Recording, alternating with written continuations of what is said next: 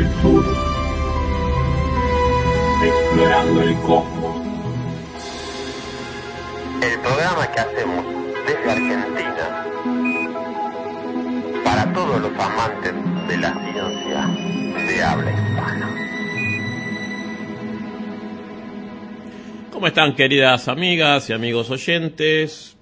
Como todos los meses iniciamos una vez más un nuevo capítulo, el 526 de Desde el Sur Explorando el Cosmos, el podcast que desde hace más de 15 años viene trayendo periódicamente todas las novedades en lo que tiene que ver con la astronomía, las ciencias del espacio y la ciencia en general. Desde Buenos Aires, Argentina, les saludan Daniel Migueles y Ricardo Sánchez. Un Buenos Aires que, que pinta horrible. Hace semanas que estamos cubiertos por nubes, que el frío es tremendo, como pocas veces hemos vivido antes de un invierno. Y qué mejor que, si no podemos observar, nos dediquemos a, a filosofar, a, hablar un poco sobre temas, en este caso un tema de física que, de que me han preguntado muchas veces, que es bastante complejo de explicar, pero que creo que vale la pena que al menos mencionemos alguna vez aquí desde el sur explorando el cosmos. Tiene que ver con la física cuántica, más precisamente el entrelazamiento cuántico. Pero no lo quiero eh, tratar desde un punto de vista puramente físico, técnico, sino que creo que lo, más rico de este tema es que tiene que ver en cómo muestra la evolución del pensamiento en física cuántica desde hace aproximadamente un siglo y medio. Entrelazamiento. Bueno, mucho se ha escrito porque tiene unas características muy contraintuitivas que se suman a todo lo que es contraintuitivo en la mecánica cuántica. ¿Qué quiere decir el entrelazamiento? Bueno, para definirlo rápidamente, es un fenómeno según el cual los objetos, aunque en realidad se habla siempre de partículas subatómicas, que describe la física cuántica, pueden llegar a estar tan enlazados, tan relacionados entre sí, que un cambio en uno de ellos se reflejaría instantáneamente en el otro, incluso aunque ambos estuvieran en extremos opuestos del universo. Y obviamente quien iba a pelear contra esta idea fue fuertemente fue Albert Einstein quien lo identificó en su momento y pensó que semejante posibilidad mostraba que la mecánica cuántica no era una teoría correcta, ya lo vamos a tratar más dentro de unos minutos, pero la realidad es que se equivocó, como han demostrado durante los últimos años toda una serie de distinguidos físicos. La física cuántica es la que fue creada por genios del calibre de Planck, Einstein, Heisenberg o Schrödinger, de todos vamos a hablar aquí. Y muchos de sus contenidos desafían nuestros eh, hábitos de compresión más enraizados. Así ocurre, por ejemplo, con el hecho de que las partículas también son ondas. Y las ondas son partículas.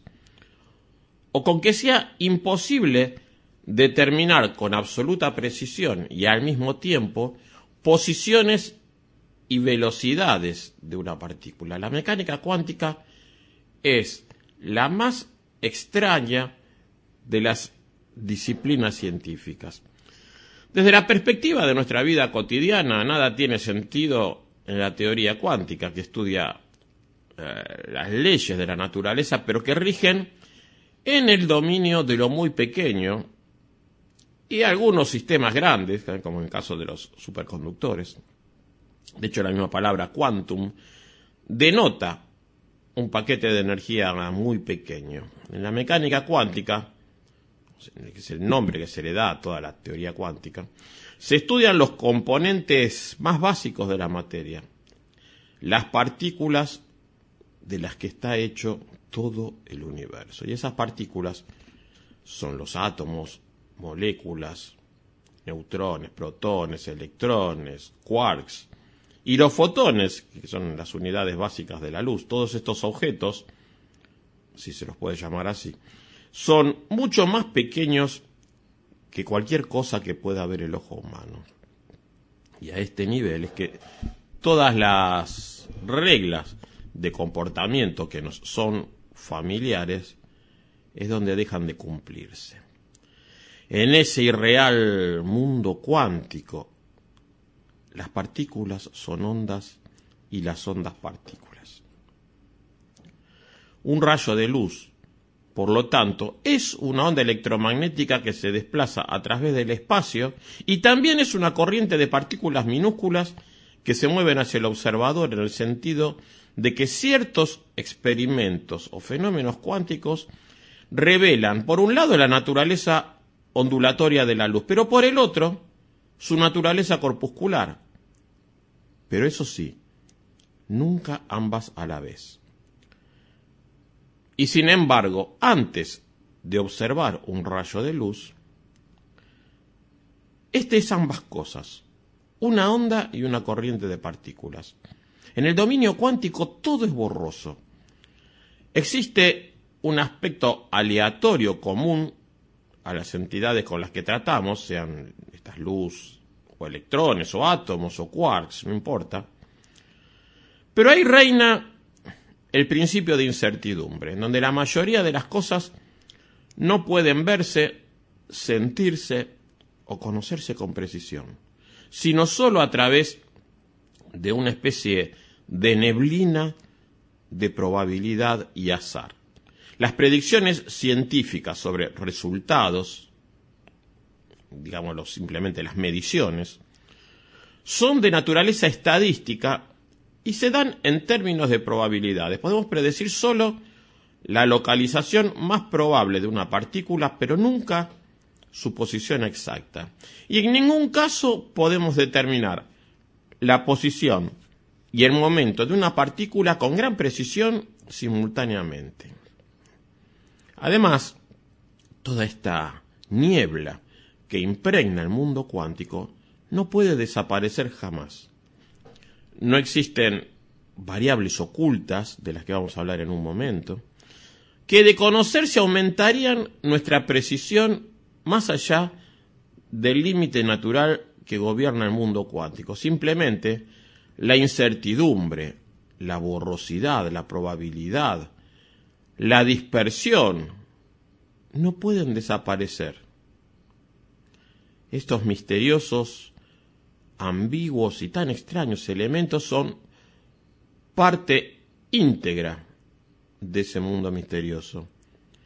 Y aún más inexplicable es la misteriosa superposición de estados de sistemas cuánticos, que dice que un electrón o un fotón pueden hallarse en una superposición de dos o más estados. Ahí ya no hablamos de aquí o allá.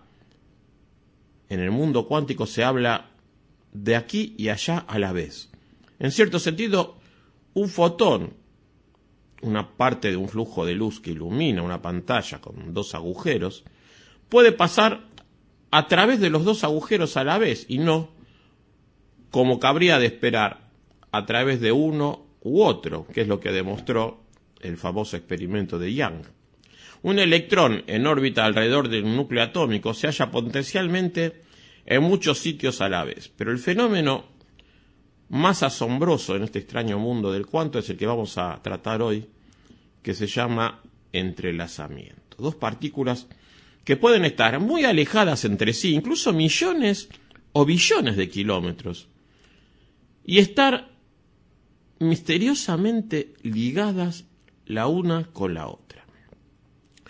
Cualquier cosa que ocurra a una de ellas causa inmediatamente un cambio en la otra, en forma instantánea, no a la velocidad de la luz. Y si algo debemos aprender, es que debemos abandonar todas las concepciones previas acerca del mundo, derivadas de nuestra experiencia y nuestros sentidos, y dejar que las matemáticas sean las que nos dirijan.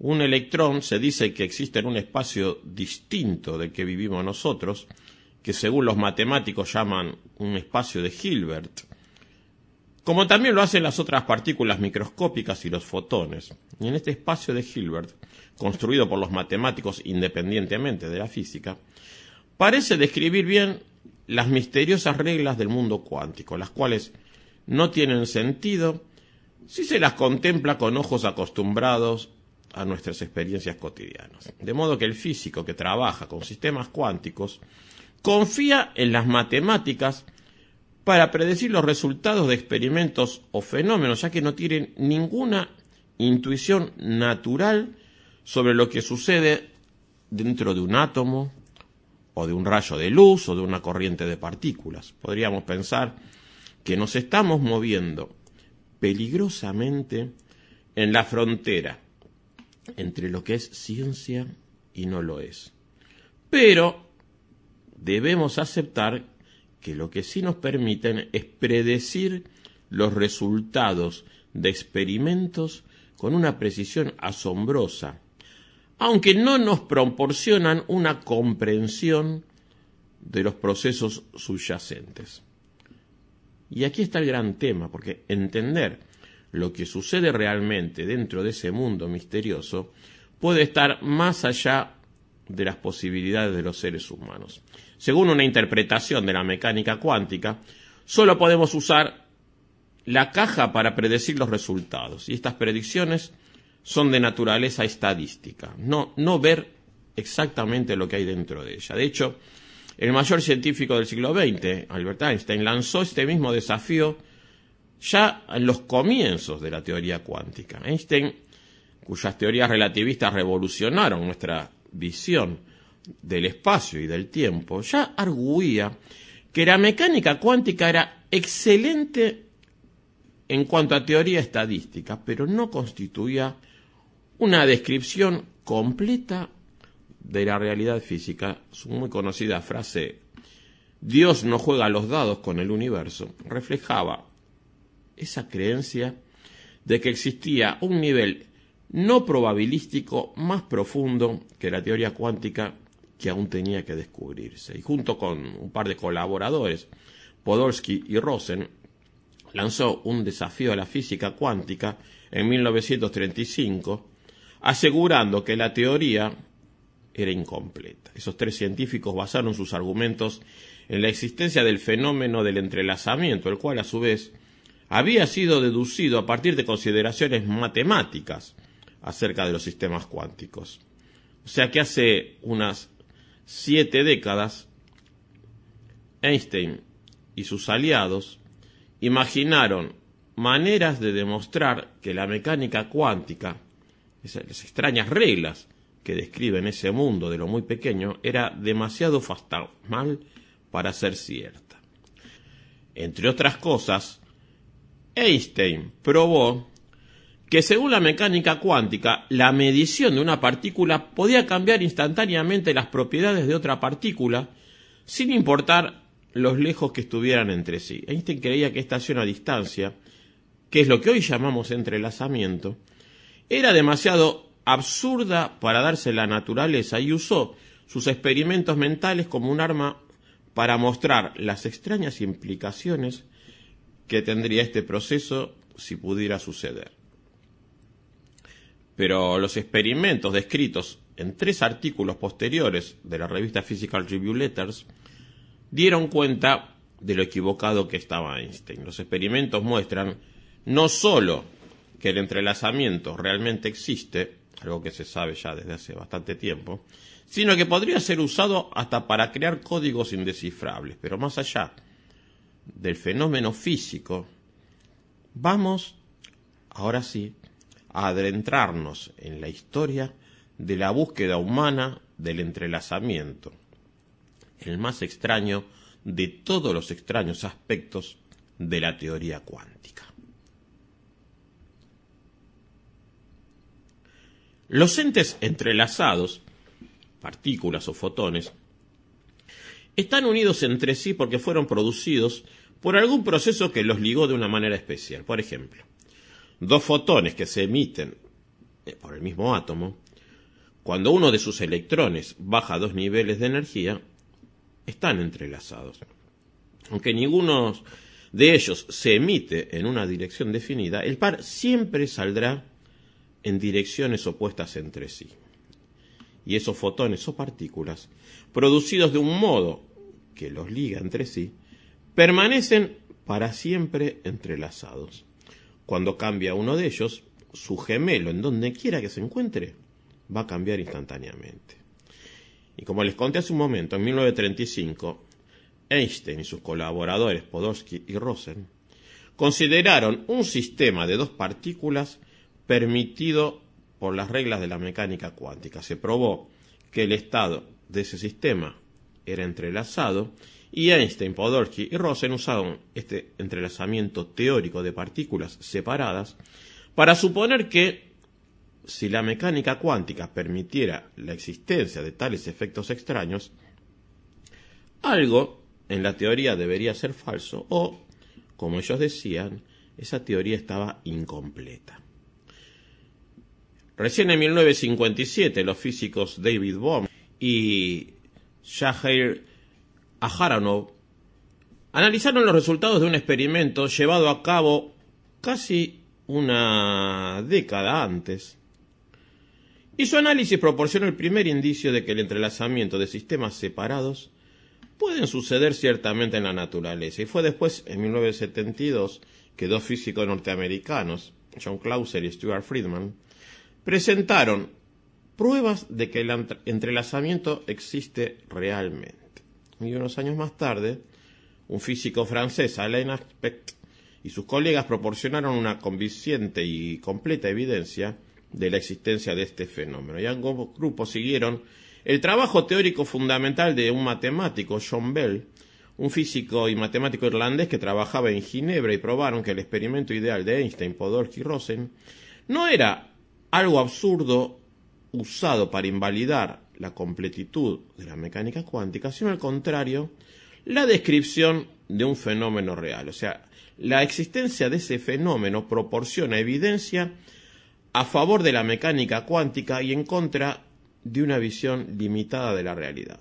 La propiedad que tiene la teoría cuántica y en particular este concepto de entrelazamiento es muy difícil de comprender, incluso para físicos o matemáticos experimentados. Algunos de los científicos actuales más brillantes han trabajado sobre el entrelazamiento durante toda su vida y la verdad es que incluso después de décadas de investigación resulta difícil encontrar a alguien que admita entender perfectamente la mecánica cuántica. Esos físicos saben cómo aplicar la física cuántica en una diversidad de situaciones. Pueden realizar cálculos, hacer predicciones con un alto grado de precisión, lo que es raro en otras áreas, pero con frecuencia esos brillantes científicos confesarán que no entienden verdaderamente lo que acontece en el mundo cuántico. ¿Es posible que algo que sucede aquí haga instantáneamente que algo suceda en un sitio lejano? Si medimos algo en un laboratorio, ¿es posible que en el mismo instante tenga lugar un suceso análogo a 10 kilómetros de distancia, o en el otro extremo de la Tierra, o en el extremo opuesto del universo? Bueno, sorprendentemente, y en contra de toda intuición que podamos tener acerca de cómo funciona el universo, la respuesta es sí, porque mediante el entrelazamiento puede también algo así como teletransportarse el estado de una partícula hasta un destino lejano, como sucede en Star Trek, cuando se pide que una persona sea proyectada de vuelta a la nave o al planeta. Para ser preciso, en realidad nadie ha sido obviamente capaz de teletransportar a una persona, pero el estado de un sistema cuántico ha sido teleportado en el laboratorio. Es más, este increíble fenómeno puede en la actualidad usarse en criptografía y podría usarse en una futura computación cuántica. Bueno, comencemos con la historia. Para comprender el concepto un poco más a fondo, debemos ir atrás en el tiempo.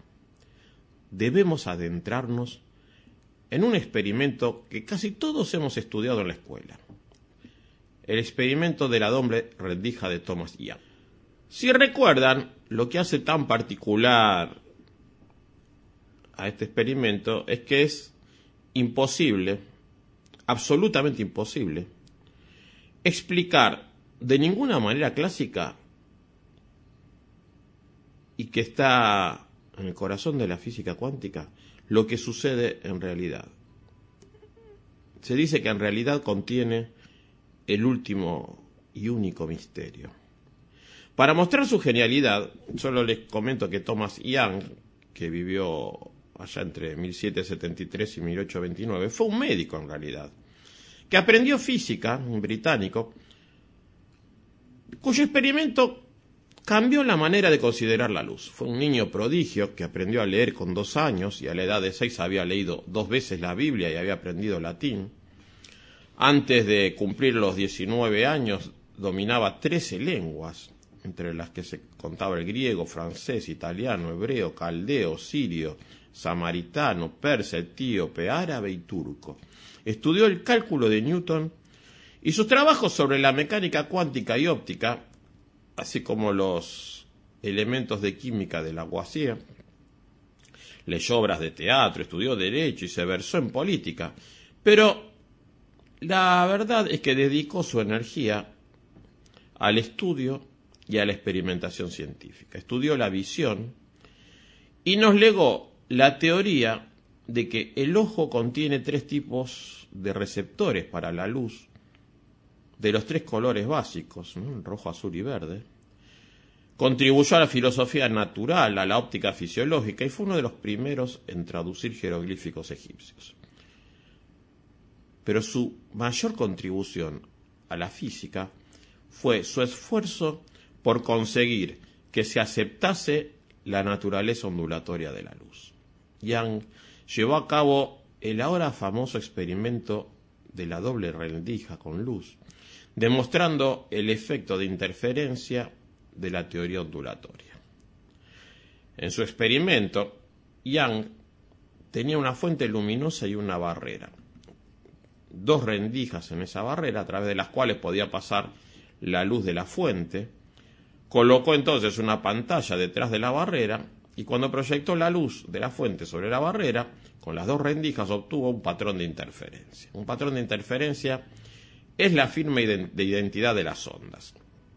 Estas interfieren entre sí, mientras que las partículas no lo hacen. Richard Feynman, de hecho, consideró tan importante el resultado del experimento de la doble rendija de Young, tal como se manifiesta, pero en el caso de electrones y otros cuantos que pueden localizarse, que dedicó gran parte del de, primer capítulo de su famoso libro de charlas de física de Feynman a este experimento. Creía que el resultado de ese experimento constituía el misterio fundamental de la mecánica cuántica. De modo que el experimento de Young demuestra que la luz es una onda. ¿Pero es la luz realmente solo una onda? La dualidad entre la luz como onda y la luz como corriente de partículas permanece como una importante faceta de la física del siglo XXI. La mecánica cuántica, desarrollada en los años 20 y 30 del siglo pasado, refuerza de hecho el punto de vista de que la luz es a la vez partícula y onda. El físico francés Louis de Broglie arguyó en 1924 que incluso objetos físicos como los electrones y otras partículas poseen propiedades ondulatorias y los experimentos demostraron que tenía razón. Einstein al explicar el efecto fotoeléctrico en 1905, avanzó la teoría de que la luz estaba formada por partículas justamente como había supuesto Newton. Las partículas de luz de Einstein se denomina ahora fotón, que es un nombre derivado de la palabra griega para designar la luz.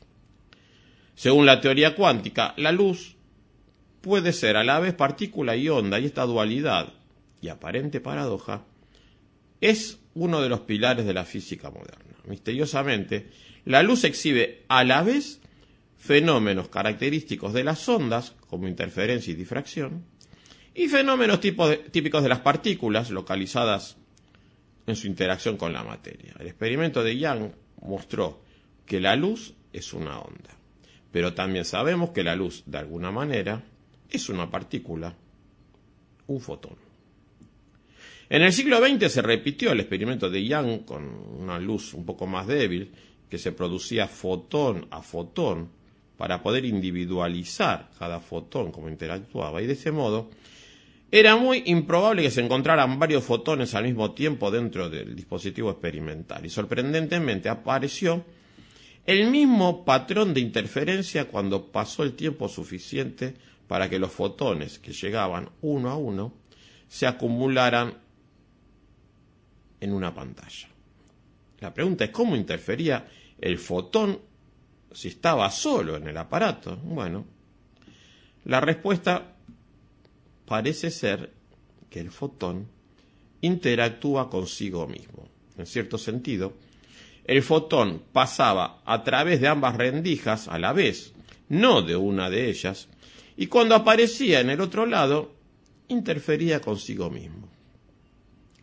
El experimento de Young ha sido llevado a cabo con muchos entes que consideramos como partículas, electrones desde los años 50, neutrones desde los 70 y átomos desde los 80. En todos los casos se da exactamente el mismo patrón de interferencia.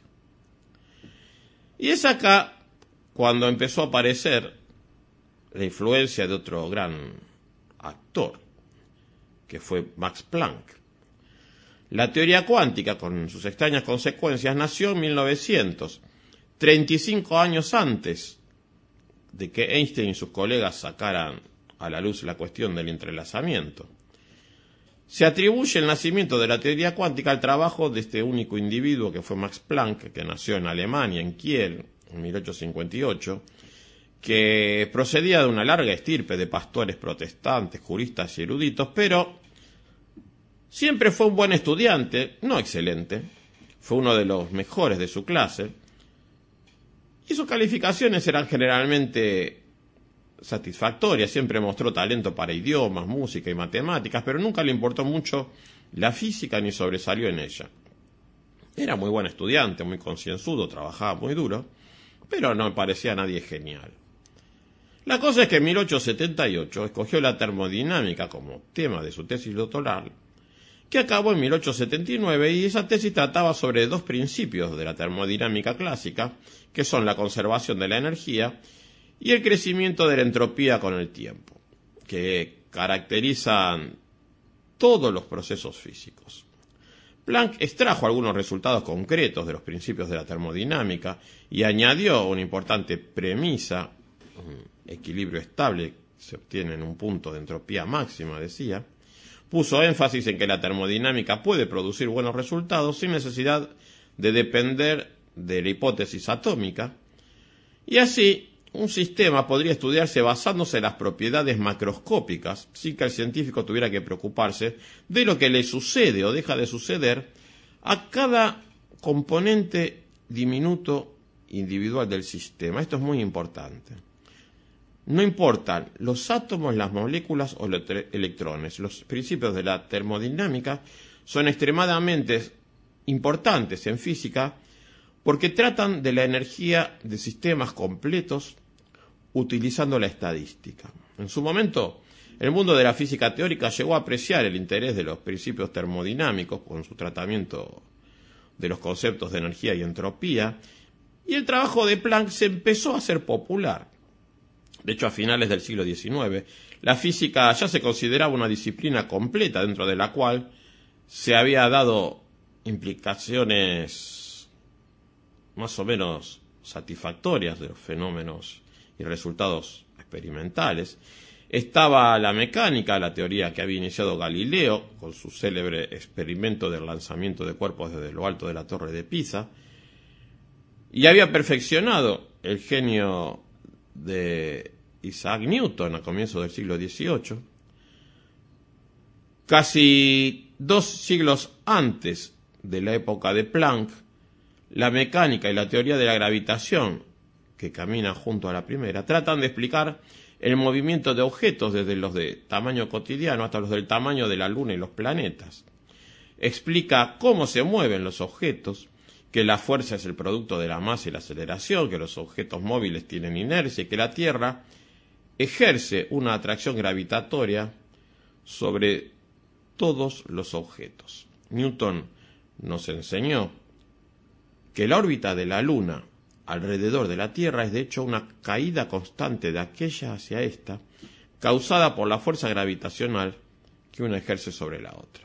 La física incluía también la teoría de la electricidad y electromagnetismo, desarrollada por Ampère, Faraday y Maxwell, la idea de energía, que era crucial en todas las eh, distintas partes de que abarcaba la física clásica.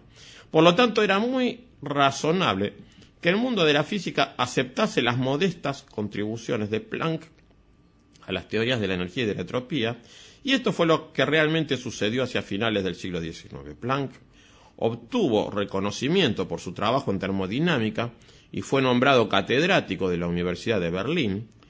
Por entonces empezó a trabajar en un problema interesante que tenía que ver con lo que se conoce como radiación del cuerpo negro, un razonamiento lógico, según las líneas de la física clásica, llevaba a concluir que la radiación de un objeto caliente sería muy brillante en el extremo azul o violeta del espectro, y en consecuencia, por ejemplo, un leño ardiendo al rojo vivo en la chimenea acabaría emitiendo rayos ultravioletas, así como rayos X y rayos gamma, pero sucedía un fenómeno conocido como la catástrofe ultravioleta que no se da realmente en la naturaleza. Nadie sabía cómo explicar este extraño hecho, ya que la teoría predecía ciertamente esa estructura de los niveles de energía de la radiación. El 14 de diciembre de 1900, Max Planck presentó una comunicación en un encuentro de la Sociedad Alemana de Física. Las conclusiones eran que mostraban algo asombroso, que incluso a él mismo le resultaba difícil de creer. Pero estas conclusiones proporcionaban la única explicación al hecho de que no apareciera la catástrofe ultravioleta. La tesis de Planck era que los niveles de energía están cuantizados. La energía no aumenta o disminuye continuamente, sino que siempre múltiplo de un cuanto básico, una cantidad que Planck denotó como h, donde y de la frecuencia del fotón de luz. H es una constante fundamental que hoy en día se conoce como constante de Planck.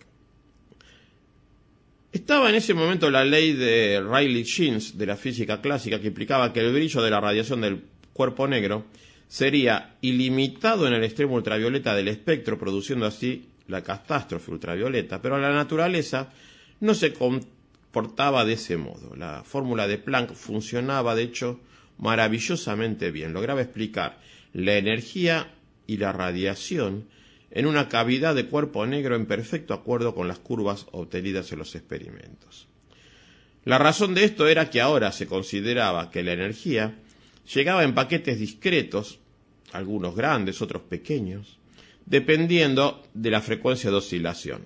Planck había invocado al cuanto, y desde ese momento la física nunca sería la misma. El mismo Planck se mostró siempre algo frustrado por su propio descubrimiento. Es posible que jamás lo llegara a comprender completamente desde el punto de vista filosófico, pero el truco funcionaba y las ecuaciones ajustaban los datos. Pero, ¿por qué el cuánto? ¿Por qué existía el cuánto? Era una cuestión que no sólo él, sino futuras generaciones de físicos y filósofos se plantearían y continúan planteándose aún hoy. Antes de seguir con esta historia, pasemos al primer tema musical en la selección que nos realiza el maravilloso Daniel Migueles. Regresamos a momento.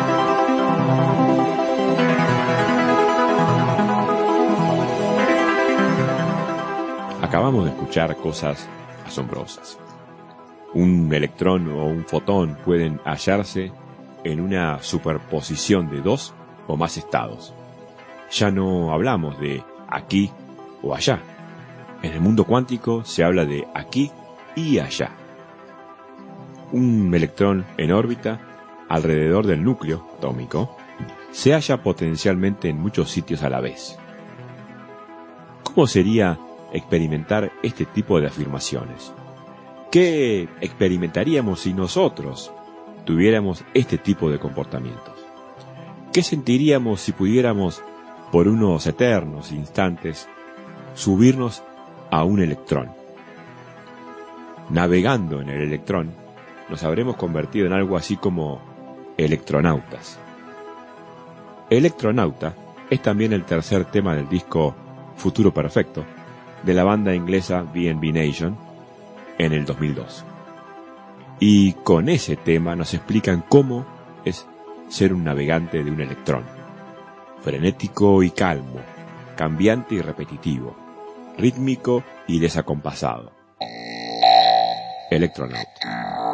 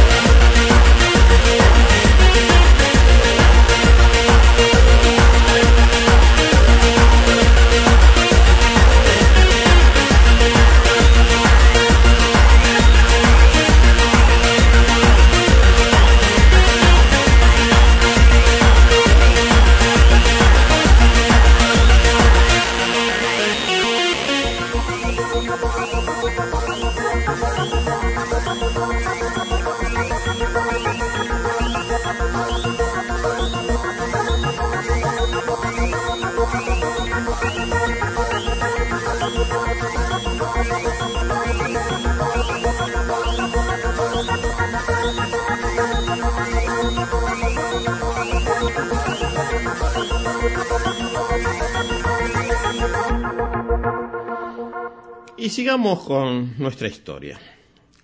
Las teorías que vimos hasta ahora comenzaron a avivar la mente de muchos físicos jóvenes de la época, y entre ellos se destaca el famoso Niels Bohr. Llegó a decir que el descubrimiento del cuanto de acción no solo nos muestra la limitación natural de la física clásica, sino que al arrojar nueva luz sobre el antiguo problema filosófico de la existencia objetiva de los fenómenos, independientemente de nuestras observaciones, nos enfrenta con una situación desconocida hasta ahora en la ciencia. Niels Bohr nació en Copenhague en 1885, en un palacio del siglo XVI situado en la misma calle que el Parlamento danés y durante sus estudios científicos de los fundamentos de la materia, se trasladó a Cambridge, en donde conoció a Lord James Rutherford, reconocido por su trabajo pionero sobre radiación, el descubrimiento del núcleo y un modelo del átomo. Bohr estaba interesado en trasladarse a Manchester para trabajar con Rutherford, a pesar de que las teorías no habían recibido aún una amplia aceptación. Allí en Manchester, Bohr empezó los estudios que le darían fama, comenzó a analizar las propiedades de los átomos a la luz de la teoría de Rutherford, y este lo puso a trabajar en el problema experimental de analizar la absorción de partículas alfa en aluminio. Bohr trabajaba en el laboratorio muchas horas al día y Rutherford le visitaba a menudo como al resto de los estudiantes, mostrando mucho interés en su trabajo. Poco tiempo después, sin embargo, Bohr se dirigió a Rutherford para decirle que prefería trabajar en física teórica. Y se mostró de acuerdo, por lo que solía quedarse en casa trabajando con lápiz y papel y yendo en raras ocasiones al laboratorio. Y hasta llegó a decir que en su casa era feliz por no tener que ver a nadie, puesto que nadie de allí sabía mucho. Bohr trabajaba con electrones y partículas alfa en su investigación, elaboró un modelo para describir los fenómenos que observaban él y los físicos experimentales, y se dio cuenta de que la teoría clásica no funcionaba, de modo que Bohr dio un gran paso, aplicó las restricciones cuánticas a sus partículas. Usó la constante de Planck de dos maneras en su famosa teoría del átomo de hidrógeno. Primero notó que el momento angular del electrón orbitante en su modelo del átomo de hidrógeno tenía las mismas dimensiones que la constante de Planck. Esto le llevó a postular que el momento angular del electrón orbitante debe ser un múltiplo de la constante de Planck dividida por 2pi. Y en segundo lugar también postuló que cuando el átomo de hidrógeno cae de un nivel de energía a otro más bajo, la energía que libera se emite como un solo fotón de Einstein. La cantidad más pequeña de energía en un haz de luz, según Einstein, era h, esa famosa constante de Planck de la que ya hablamos, y la frecuencia, medida por el número de vibraciones por segundo. Con esto y su hipótesis sobre el momento angular, Bohr usó la teoría de Planck para explicar lo que sucede en el interior de un átomo. Esto supuso uno de los mayores avances de la física del siglo XX y de todos los tiempos porque Bohr acabó su artículo sobre las partículas alfa y el átomo después de salir de Manchester y volver a Copenhague, un artículo que se publicó en 1913 que marcaba la transición de su trabajo a la teoría cuántica y a la cuestión de la estructura atómica. Y nunca olvidó que llegó a formular su teoría cuántica del átomo a partir del descubrimiento del núcleo por parte de Rutherford. Más tarde calificó a Rutherford como un segundo padre para él. Cuando regresó a Dinamarca, ocupó una plaza en el Instituto Danés de Tecnología y sus esfuerzos se dirigieron permanentemente a entender el más sencillo de los átomos, el hidrógeno. Cuando abordó este problema, ya se sabía que el átomo de hidrógeno radia series específicas de frecuencia, ¿no? las que todos conocemos, de Rydberg, Balmer, Lyman, Paschen y Brackett, cada una de las cuales cubre una parte diferente del espectro de radiación de átomos de hidrógeno excitados, desde el ultravioleta hasta el infrarrojo, pasando por el visible.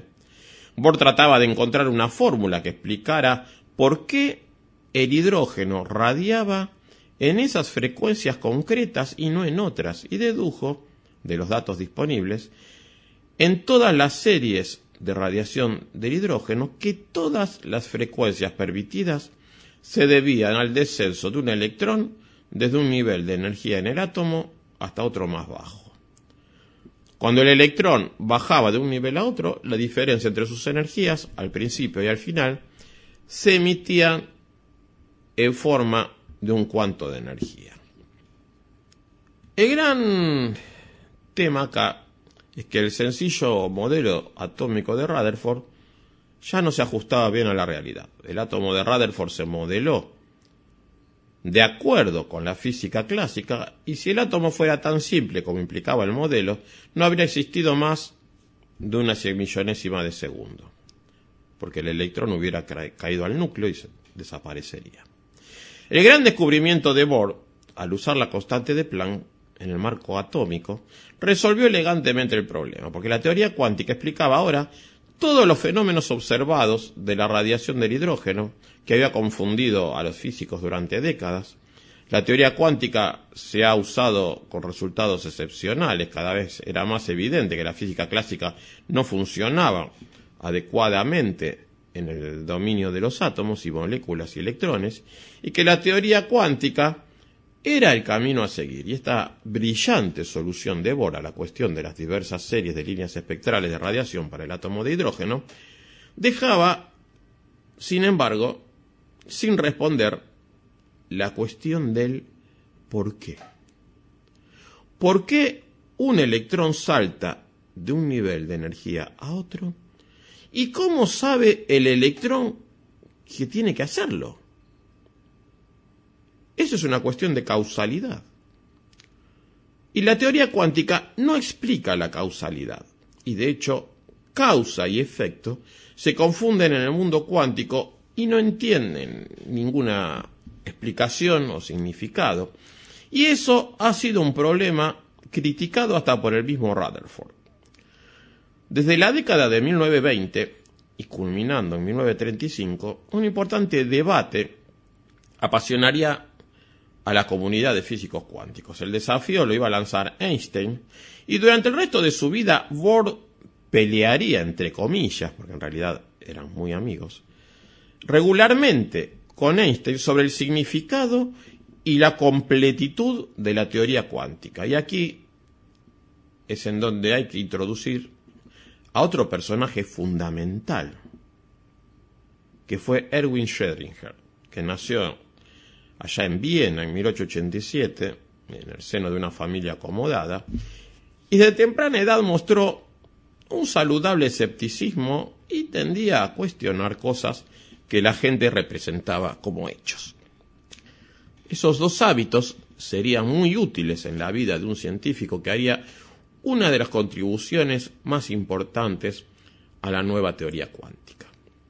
El cuestionar lo que tomamos como verdad a partir de nuestra vida cotidiana es esencial para tratar el mundo de lo muy pequeño. En 1906 Schrödinger se matriculó en la Universidad de Viena, una de las más antiguas de Europa, fundada en 1365. En la carrera de física, la física ya tenía una gran tradición en esa universidad y algunos de los grandes cerebros que habían trabajado allí y se jubilaron en la época en que entró Schrödinger fueron Boltzmann, que mencioné que propuso una teoría atómica, Ernst Mach, eh, cuyo trabajo inspiró en cierta forma a Einstein, era admirado por sus compañeros de estudios por su brillantez en física y matemáticas. De hecho, uno de los cursos que siguió la universidad fue el de ecuaciones diferenciales y ahí se destacó.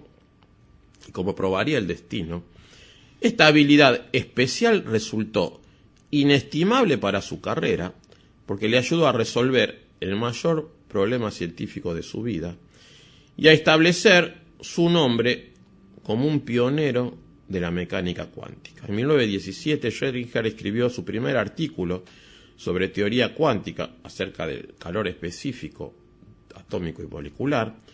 La labor de investigación que comportaba ese artículo le hizo prestar atención al trabajo de Planck, Einstein y Bohr, y cuando acabó la guerra, no solo había abordado la teoría cuántica, sino que también había trabajado con la teoría de la relatividad de Einstein. Ya se había situado ahí en la frontera misma de la física teórica conocida.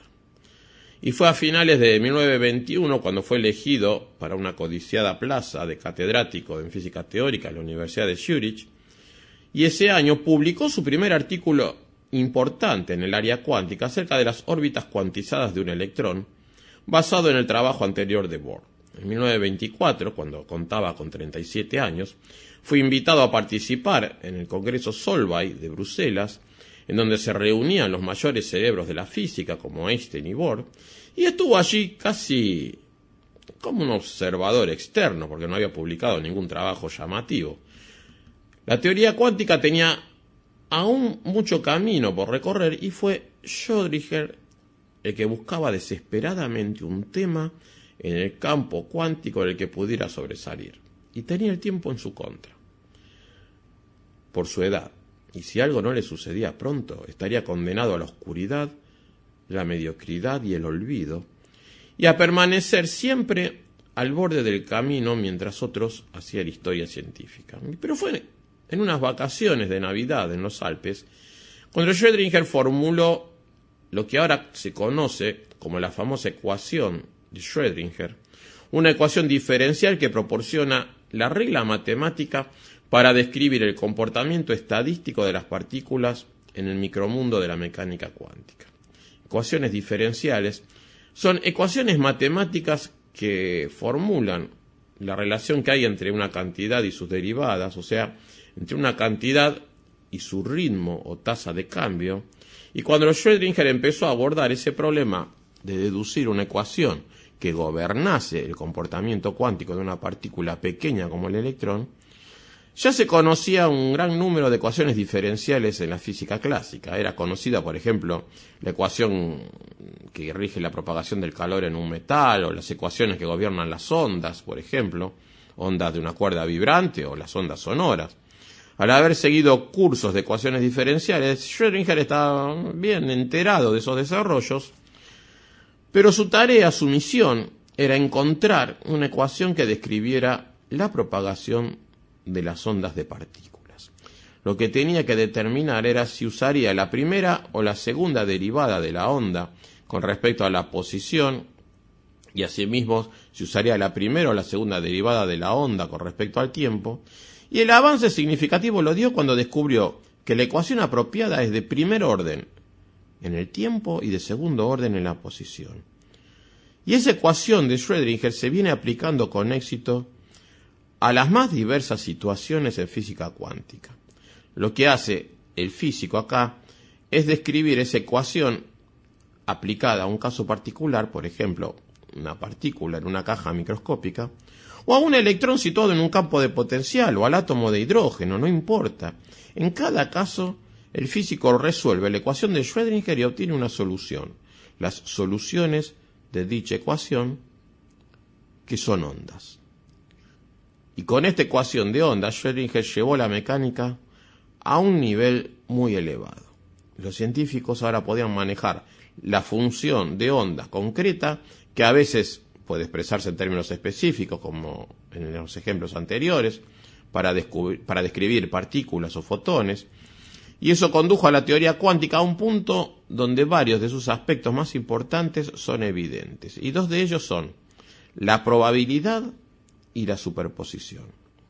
Digamos que podría representar en muchos sentidos la esencia de lo que nos puede proporcionar la teoría cuántica.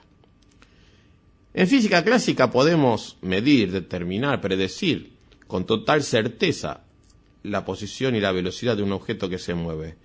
Esta característica de la física clásica macroscópica nos permite hasta enviar una nave espacial a la Luna o conducir un automóvil cosas por el estilo. En el mundo de lo muy pequeño, que es el microscópico, no poseemos esa capacidad de predecir los movimientos de objetos particulares.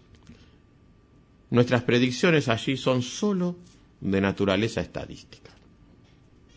Podemos determinar dónde estará una partícula si se actualiza su posición, solo en términos de probabilidades de diferentes resultados.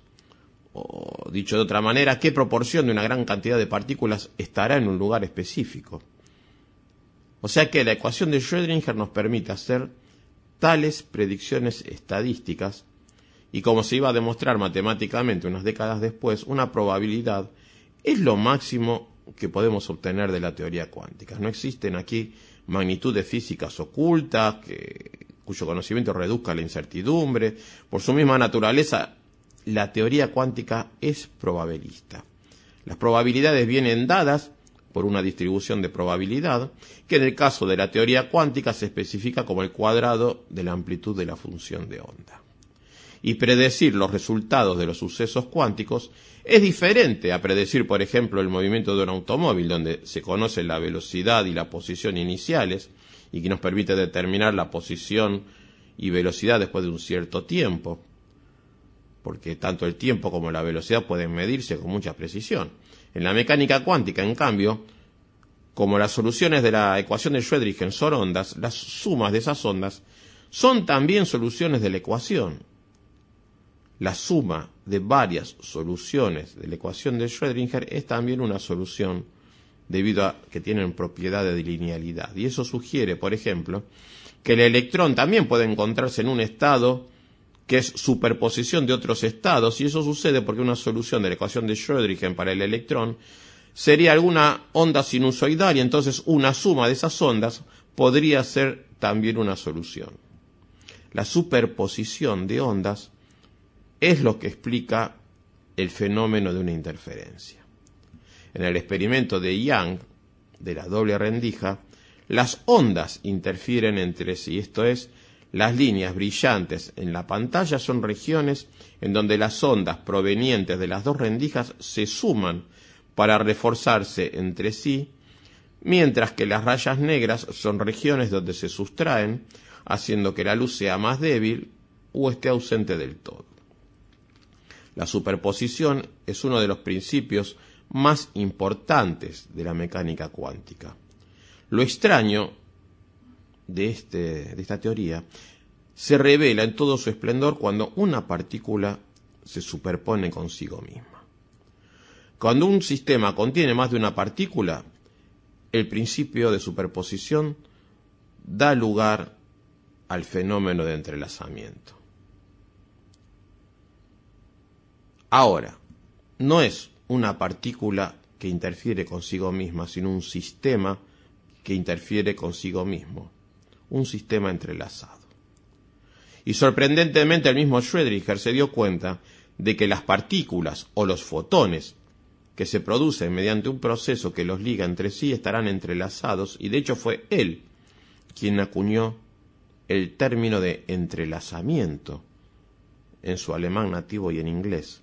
Schrödinger fue el que descubrió la posibilidad de entrelazamiento en 1926 cuando realizó su trabajo pionero sobre la nueva mecánica cuántica, pero usó por primera vez esa palabra en 1935 en su discusión del artículo de Einstein, Podolsky y Russell que veremos en la próxima parte del programa. Otro tema musical de la mano de Daniel Migueles y continuamos con más desde el sur explorando el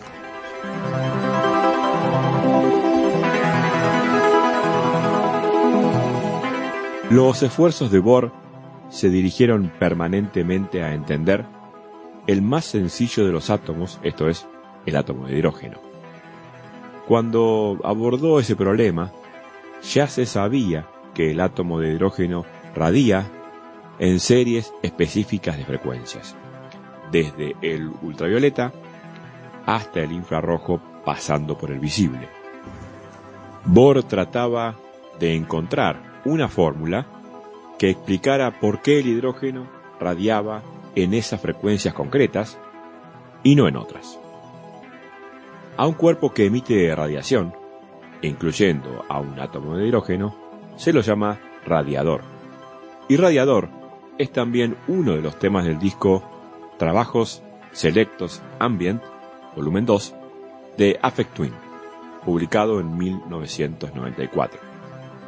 Este tema explica en forma musical la misteriosa energía pulsante, débil pero determinada, misteriosa y brumosa, que emana de una entidad, en este caso, un átomo de hidrógeno. Radiator.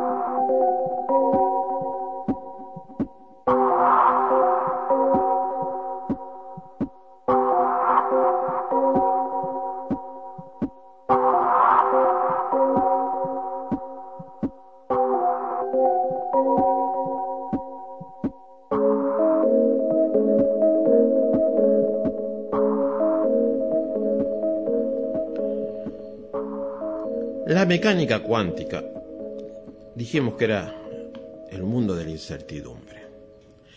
Y un personaje fundamental en el establecimiento firme de la teoría cuántica y su incertidumbre fue Werner Karl Heisenberg, un alemán brillante que nació en 1922, cuando era estudiante graduado en Múnich, y escuchó una conferencia pública de Niels Bohr en el campus, levantó la mano y le hizo a Bohr una pregunta bastante difícil, según cuenta, y cuando acabó la conferencia, Bohr se acercó a él y le pidió que fuera a dar un paseo.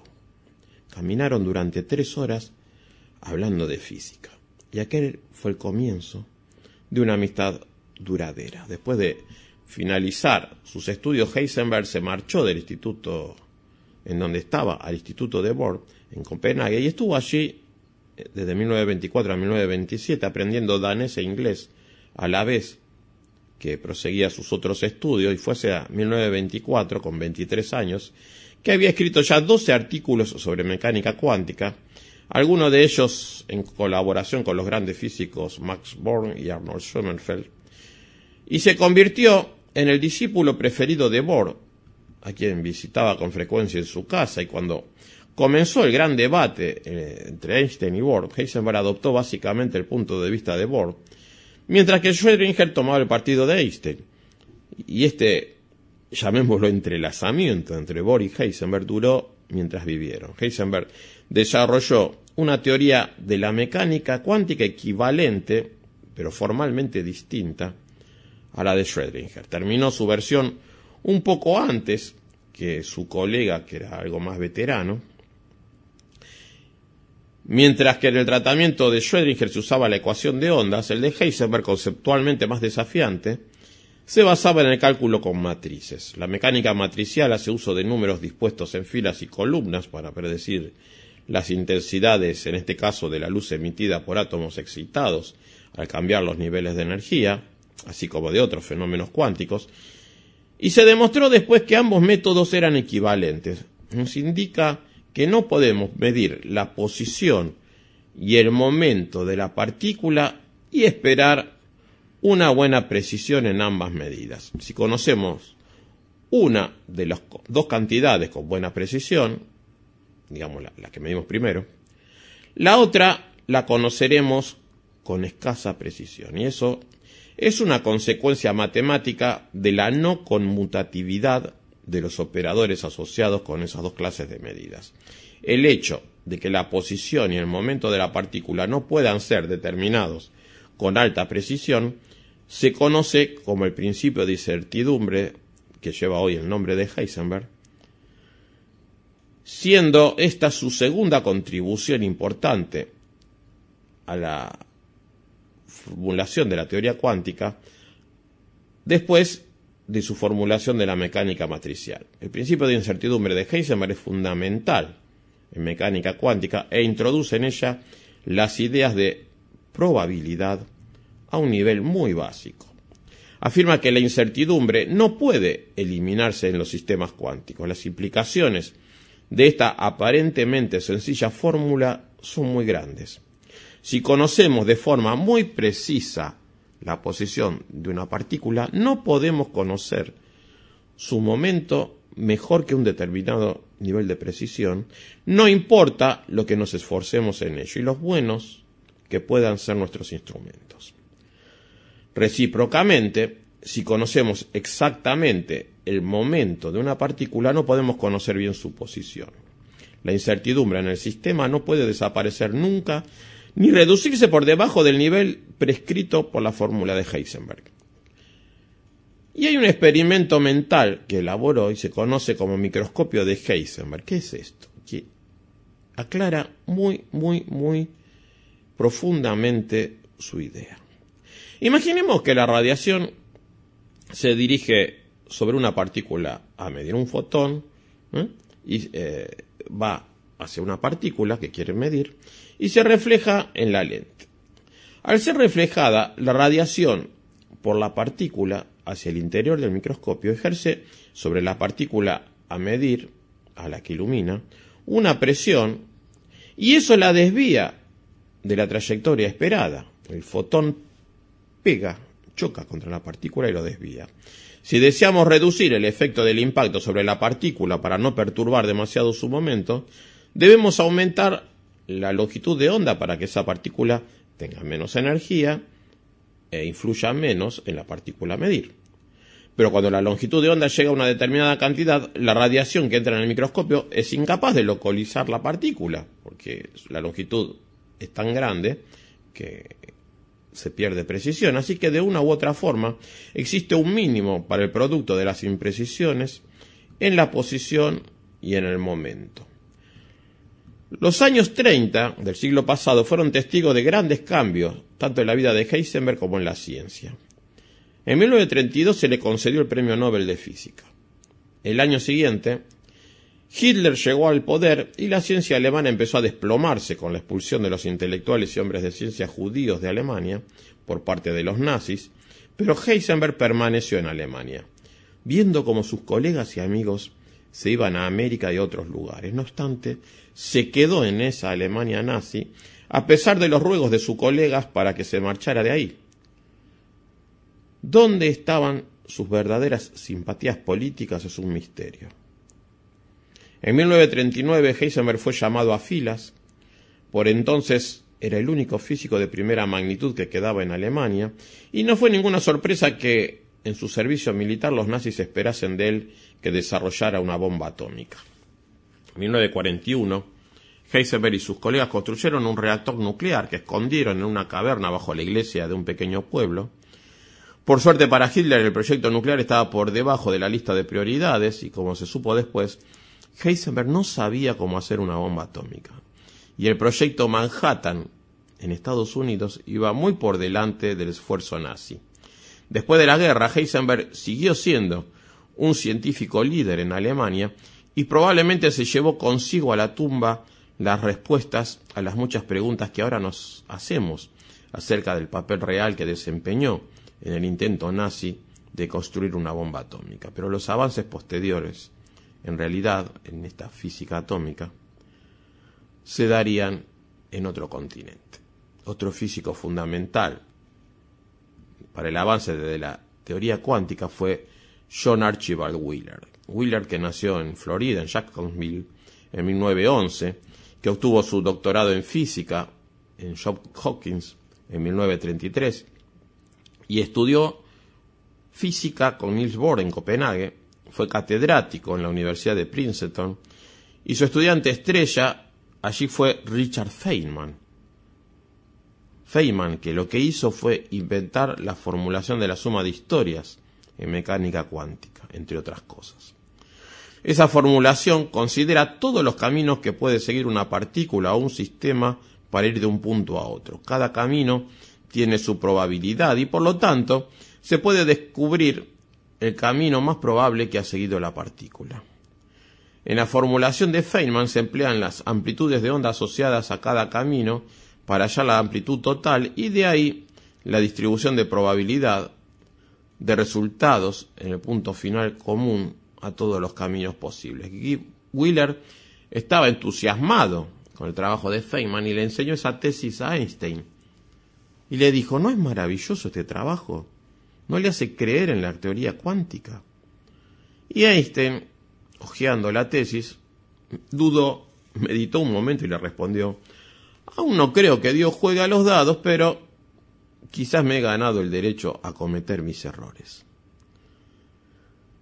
Otra figura clave en ese momento fue Paul Dirac, un físico británico que empezó su carrera como ingeniero eléctrico, que con el tiempo se convirtió en una de las figuras clave de la física del siglo XX y ganó el premio Nobel, porque desarrolló una teoría que combinaba la mecánica cuántica con la relatividad especial.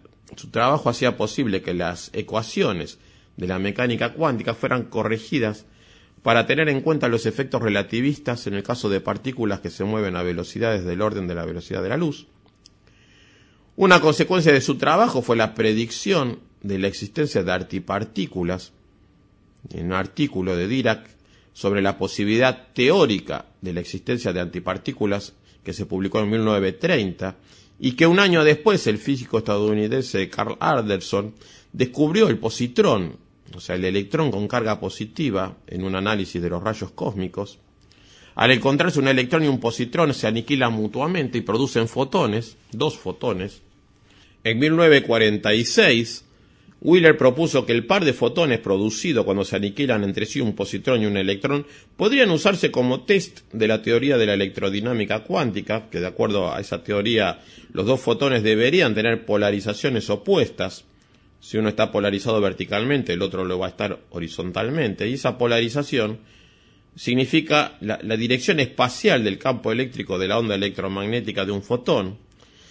Ahí fue cuando en 1949 eh, dos físicos, Chen Xionggu e Irving Yakov, de la Universidad de Columbia, llevaron a cabo un experimento sugerido por Wheeler y produjeron el positronio, que es un elemento artificial constituido por un electrón y un positrón girando uno alrededor del otro, el cual vive en realidad por una fracción de segundo, hasta que el electrón y el positrón, aproximándose en espiral el uno al otro, acaban aniquilándose entre sí, y se emiten dos fotones. Y su resultado confirmó la predicción de Wheeler. Los dos fotones tenían polarizaciones opuestas. Así que el experimento de Wu y Jagnow de 1949 fue el primero en la historia que produjo fotones entrelazados. Además de a la mecánica cuántica, Wheeler ha realizado importantes contribuciones a otras áreas de la física como la gravitación, la relatividad y la cosmología. Inventó, de hecho, el término agujero negro para describir la singularidad espaciotemporal resultante de la muerte de una estrella de gran masa. Junto con Niels Bohr, Wheeler descubrió la fisión nuclear. En enero de 2001, ya cuando tenía 90 años, sufrió un ataque cardíaco y esa enfermedad cambió su visión de la vida y decidió que deseaba emplear el tiempo que le quedaba trabajando en los problemas más importantes de la física, que él consideraba que eran los problemas del cuanto, y según Wheeler, el problema del cuanto es como el problema del ser, de la existencia. El mismo John Wheeler llevó más tarde ese experimento de la doble rendija a un nuevo nivel, mostrando de un modo convincente y elegante que en una variante de este experimento, como el mero acto de medir, un experimentador puede cambiar la historia mediante la decisión de si se desea medir algo de una manera o de otra, el experimentador, un ser humano, es capaz de determinar lo que habrá sucedido en el pasado. Wheeler formuló la pregunta ¿Puede el experimentador determinar qué ruta sigue el fotón? Y lo sorprendente, según Wheeler, es que mediante la elección retardada, como lo llamaba él, el experimentador puede cambiar la historia. O sea que el experimentador es parte del sistema cuántico. Y no solo eso, Wheeler trasladó esta aparentemente estrafalaria idea a la escala cósmica. Se preguntó, ¿cómo llegó el universo a ser, a existir? Por medio de un proceso extraño y remoto, más allá de toda posibilidad de análisis. Wheeler vinculó el Big Bang y la creación del universo a un evento cósmico y lo hizo años antes de que los cosmólogos de los años 80 y 90 llegaran a la idea de que las galaxias se formaron a causa de fluctuaciones cuánticas en la sopa primordial del Big Bang. Un físico increíble, de primera magnitud. Pero vamos un poquito a hablar de Einstein tuvo una influencia muy importante sobre la teoría cuántica desde los orígenes. Muy poco después de leer el famoso artículo de Planck, comenzó a reflexionar acerca de la naturaleza de la luz desde el punto de vista de la nueva teoría, formulando la hipótesis de que la luz era una corriente de partículas o cuantos. Estudió el efecto de interacción de la luz con la materia. Cuando rayos de luz chocan contra un metal, se emiten electrones y esos pueden detectarse y cuyas energías también pueden medirse. Y eso lo demostró en una serie de experimentos el físico estadounidense Robert Millikan. Einstein consideraba los fotones como pequeños paquetes discretos de energía que se desplazaban por el espacio. Esa energía estaba determinada por la fórmula de Einstein, el producto de la constante de Planck por la frecuencia. Y en eso estaba Einstein cuando nació la teoría cuántica y sin quererlo fue uno de los padres de esta nueva teoría. Quería entender la naturaleza bastante bien, como diferenciaba el hecho de que pudiera proponer tan revolucionarias teorías como la relatividad especial en 1905 y la general en 1916, que explicaban los fenómenos en el dominio de lo grande y de lo rápido.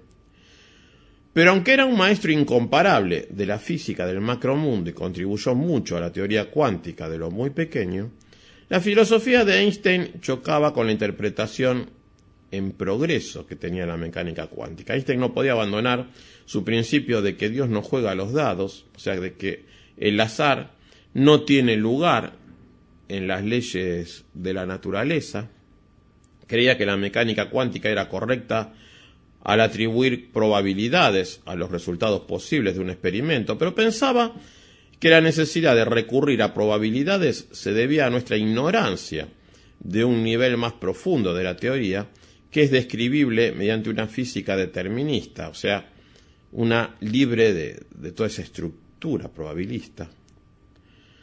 Y ese es el significado de su afirmación sobre Dios y los dados, que se cita tan frecuentemente. La teoría cuántica estaba y está basada en probabilidades y no en predicciones exactas. Y como vimos que especifica el principio de incertidumbre de Heisenberg, es imposible conocer a la vez el momento y la posición de una partícula si se conoce uno de ellos con cierta precisión y el otro necesariamente solo puede conocerse con incertidumbre. Pero el azar, la borrosidad, la incertidumbre, en la nueva teoría física, sobrepasa su manifestación en el principio de incertidumbre. Einstein admiraba a Bohr desde que éste publicó su primer trabajo sobre la teoría cuántica de los átomos en 1913.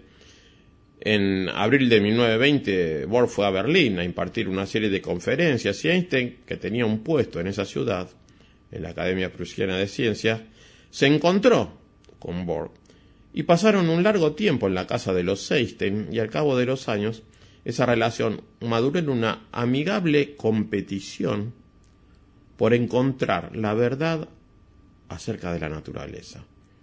Bohr, como intérprete ortodoxo de la teoría cuántica, defendía esas curiosas facetas, mientras que Einstein, el realista, abogaba siempre por una teoría más natural que nadie ha sido capaz de construir. El debate entre Einstein y Bohr sobre la interpretación de la mecánica cuántica empezó de verdad cuando se produjo el quinto Congreso Solvay en octubre de 1927, donde estaban todos los fundadores de la teoría cuántica, Planck, Einstein, Bohr, de Broglie, Heisenberg, Schrödinger, Dirac, y en esas reuniones Einstein apenas se dijo algo, salvo para presentar una objeción muy simple a la interpretación probabilista. Y después guardó silencio.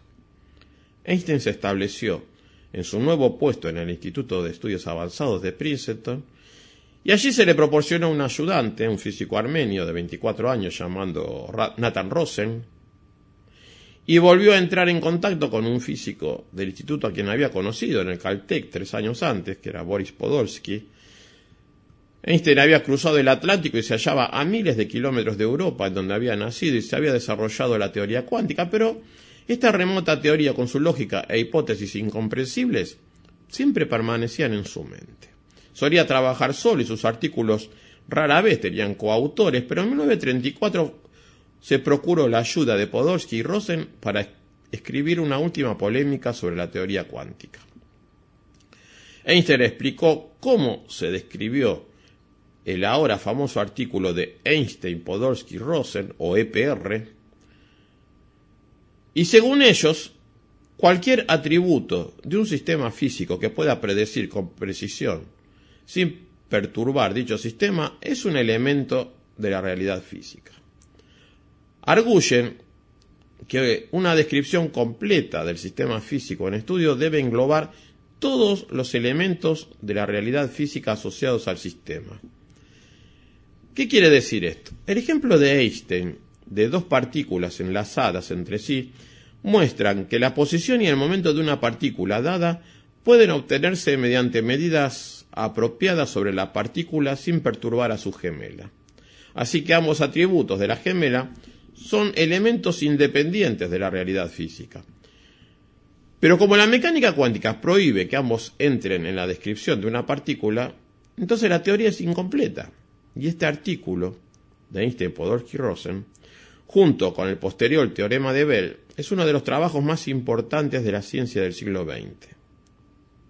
Cuando dice sin perturbar en modo alguno un sistema, quiere decir que puede predecir con certeza, o sea, probabilidad 1, el valor de una cantidad física, y entonces eso existe como un elemento de la realidad correspondiente a esa cantidad.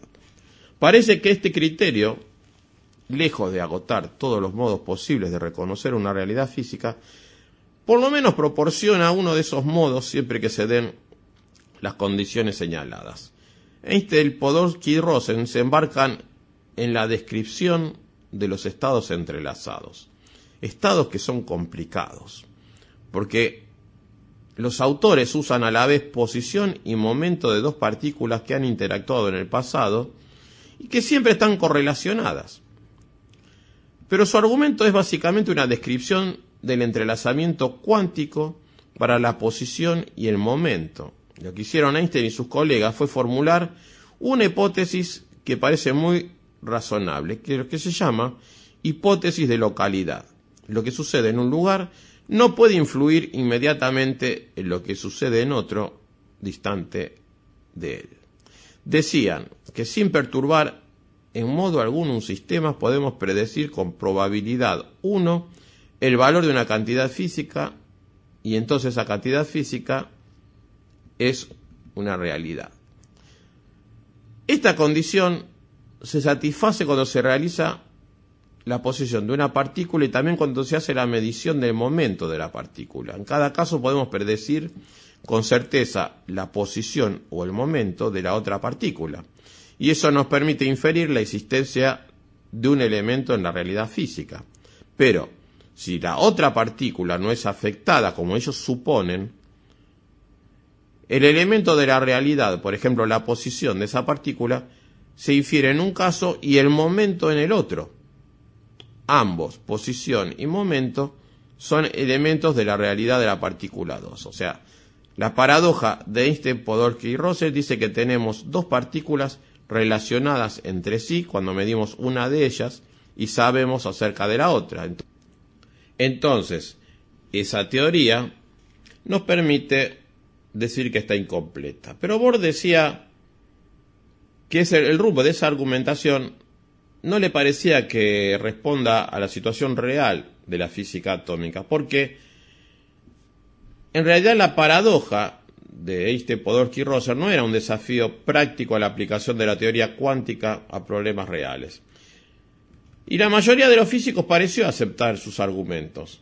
Entonces, Einstein reconsideró esta paradoja en otros dos artículos de 1948 y 1949 y pasó la mayor parte del tiempo hasta su muerte tratando sin éxito de desarrollar una teoría unificada de la física. Nunca llegó a creer en un dios jugador de dados, nunca creyó que la mecánica cuántica, con su carácter probabilista, fuera una teoría completa, pensaba que a esa teoría le faltaba algo, algunas variables no presentes que podrían explicar mejor los elementos de la realidad, y ese rompecabezas seguía ahí en pie. Dos partículas que estaban asociadas entre sí, gemelas producidas por el mismo proceso, quedando entrelazadas para siempre, siendo su función de ondas no factorizable como dos componentes separados. Cualquier cosa que sucediera a una de esas partículas iba a afectar a la otra inmediatamente, estuviera en donde estuviera. Este lo llamó esa acción fantasmal a distancia. Dicen que Bohr nunca olvidó esas discusiones con Einstein. Habló de ellas hasta el día de su muerte en 1962. Luchó duramente para hacer que el mundo de la ciencia aceptase su teoría cuántica y se enfrentó a todos los ataques contra la teoría como si hubiera sido de carácter personal. La mayoría de los científicos pensaban que Bohr había resuelto definitivamente la cuestión de la teoría cuántica y la paradoja de Einstein, Podolsky y Rosen, pero dos décadas después los argumentos de Einstein iban a ser recuperados y mejorados por otro físico, que se llamaba David Bohm, que nació en 1917, que estudió en la Universidad de Pensilvania y luego en California, en Berkeley, que estudió con Robert Oppenheimer hasta que abandonó Berkeley para dirigirse al proyecto Manhattan, y acabó con un doctorado en Berkeley y aceptó un puesto en la Universidad de Princeton. Y ahí Bohm trabajó en la filosofía de la mecánica cuántica y en 1952 dio un gran paso en la comprensión de la paradoja de Einstein-Podolsky-Rosen. Cambió el diseño del desafío de Einstein a la teoría cuántica a otro que involucraba dos partículas con una variable de interés en lugar de dos, siendo ese elemento físico de interés la proyección del spin de cada una de las partículas según una dirección particular. O sea, lo que decía Bohm, como en el dispositivo original de- del experimento de Einstein, que ambas partículas pueden localizarse separadas entre sí, de modo que las medidas del spin sobre cualquiera de ellas están separadas espacial y temporalmente de las medidas del spin de la otra y no tienen un efecto directo sobre esta. Algunas partículas, por ejemplo los electrones, tienen spin, el spin puede medirse inmediatamente e independientemente de cualquier dirección que el experimentador escoja. Cualquiera que sea esa dirección, siempre se obtiene uno de los dos resultados, o spin arriba o spin abajo. Cuando dos partículas están entrelazadas en lo que se denomina un singlete, en el que el spin total debe ser cero, los spines están inexorablemente encadenados y si una partícula muestra spin hacia arriba, la otra forzosamente debe mostrarlo hacia abajo. La realidad es que no sabemos lo que es el spin y según la teoría cuántica el spin no es una propiedad definitiva hasta que se mide, pero en la versión de Bohm del experimento de Einstein-Podolsky-Rosen se emiten dos partículas entrelazadas y una vez que se mide el spin de una de ellas y se encuentra que es hacia arriba, el de la otra debe ser hacia abajo y ha de ser así para todas las direcciones. Según la mecánica cuántica, los valores de spin en direcciones diferentes no tienen realidad simultánea, pero el argumento para Einstein, Podolsky y Rosen era que todos ellos son reales. Lo que hizo Bohm fue alterar el experimento de, esta paradoja para simplificar el análisis. Y fue Bohm con Aharonov en Haifa que descubrieron un fenómeno misterioso como el entrelazamiento que posee un carácter no local. Como otros misterios de la mecánica cuántica, nadie entiende realmente por qué sucede eso, pero las contribuciones de Bohm a nuestra comprensión de la teoría cuántica del entrelazamiento son importantes, porque en su versión del experimento de Einstein-Podolsky-Rosen sería una de las más frecuentes usadas en las décadas siguientes por los experimentadores y los teóricos que estudian el entrelazamiento. Un requisito que sería enfatizado por John Bell, el matemático cuyo teorema cambiaría nuestra percepción de la realidad, que dedicaba sus horas de trabajo en el CERN casi exclusivamente a la física teórica de partículas y el diseño de aceleradores, y que solo tenía un poco de tiempo libre que decidió dedicar a lo que él llamaba su hobby, que era la exploración de los elementos básicos de la teoría cuántica. John Bell se daba cuenta de una gran verdad acerca del argumento de Einstein-Podolsky-Rosen. Sabía que Einstein y sus colegas estaban realmente en lo cierto. Esta paradoja EPR, como la llamaba todo el mundo, no era paradoja en lo absoluto. Lo que Einstein y sus colaboradores hallaron era algo crucial para nuestra comprensión del funcionamiento del universo. Pero no era que la teoría cuántica fuese incompleta, sino más bien que la mecánica cuántica y la insistencia de Einstein sobre el realismo y la localidad eran cosas que se contradecían y ambas no podían ser ciertas. Si la teoría cuántica era cierta, la localidad no lo era. Y si insistimos en la localidad, tiene que haber algo equivocado en la teoría cuántica como descripción del mundo de lo muy pequeño.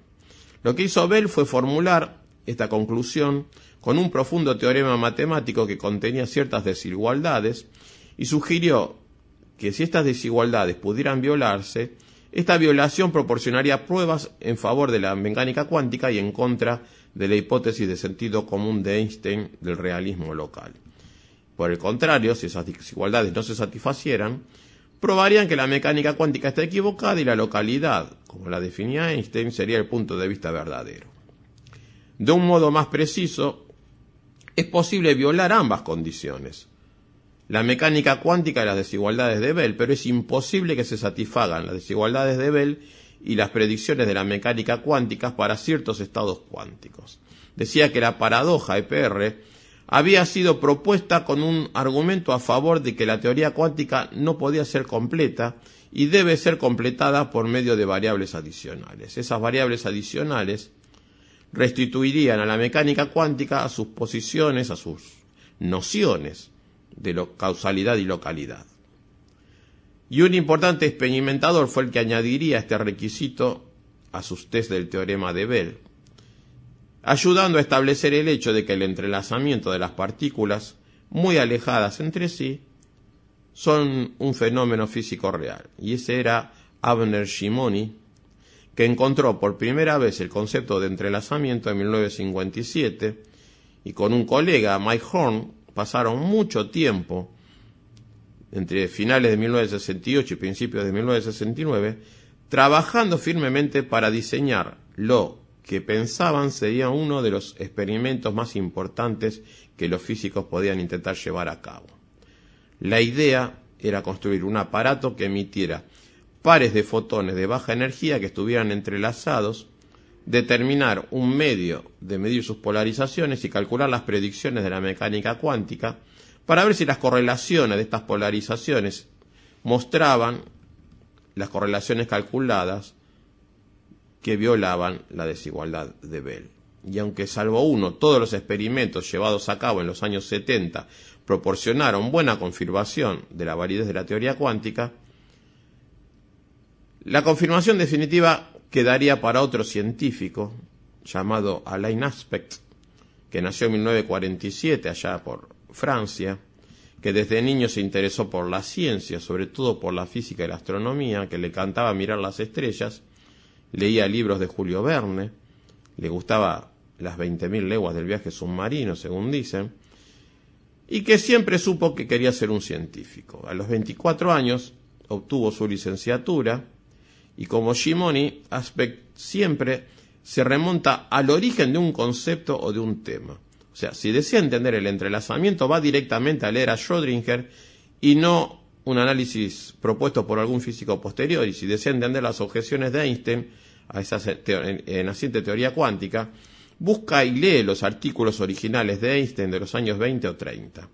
Desde el punto de vista de Aspect, la esencia de la discusión entre Bohr y Einstein residía en la convicción de éste de que debemos abandonar uno de los dos siguientes de las siguientes afirmaciones. Que la mecánica estadística de la función de ondas es completa y que los estados reales de dos objetos separados espacialmente son independientes entre sí. Y ahí se mostraba que Aspect entendía un punto clave. Sabía que la teoría cuántica había tenido un enorme éxito como herramienta predictiva de la ciencia y por consiguiente tenía la impresión de que el conflicto antes mencionado, inherente al teorema de Ver y sus desigualdades acompañantes, podrían usarse, por el contrario, para, para derrotar a esas teorías de las variables ocultas que no convencían a nadie. Y se dio cuenta, como afirmó después en su tesis y otros artículos, de que el montaje experimental empleado por los físicos previamente a su trabajo era muy difícil de usar. Cualquier imperfección del diseño experimental tendía a destruir la delicada estructura que habría puesto de manifiesto el deseado conflicto entre las desigualdades de Bell y las predicciones cuánticas. Los experimentadores buscaban resultados muy difíciles de producir, y la razón de ello es que el entrelazamiento es una condición muy difícil de crear, mantener y medir de forma eficaz. Así que para probar una violación de la desigualdad de ver, lo que tenía que hacer era demostrar las predicciones cuánticas y el diseño experimental tenía que elaborarse con mucho cuidado. La intención de Aspect era producir un dispositivo experimental superior que esperaba le permitiera reproducir la versión de Bohm del experimento de Einstein Podolsky Roser lo más fielmente posible y que le permitiera medir las correlaciones de sus datos para las que la mecánica cuántica predice una violación de las desigualdades de Bell. Así que Aspect puso manos a la obra, hasta construía él mismo las piezas del equipo, trabajando en un sótano de la Universidad de París. Construyó una fuente de fotones correlacionados y montó el dispositivo de espejos y analizadores de polarización y detectores.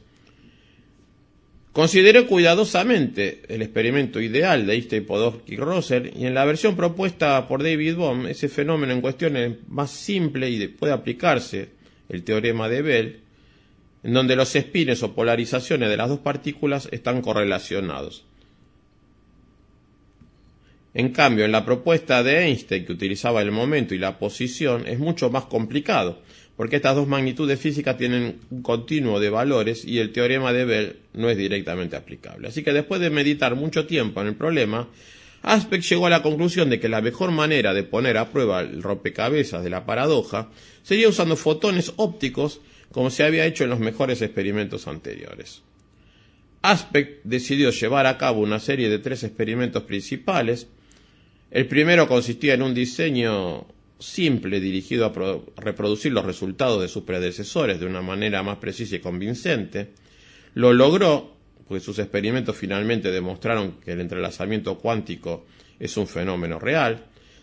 Siguió el tremendo triunfo de los experimentos de Aspect que demostraron definitivamente que la realidad del entrelazamiento eh, era un hecho y que el estudio del fenómeno siguió progresando, así que algunas ideas básicas sobre, por ejemplo, la teletransportación tienen sus ideas gemelas en este tipo de experimentos.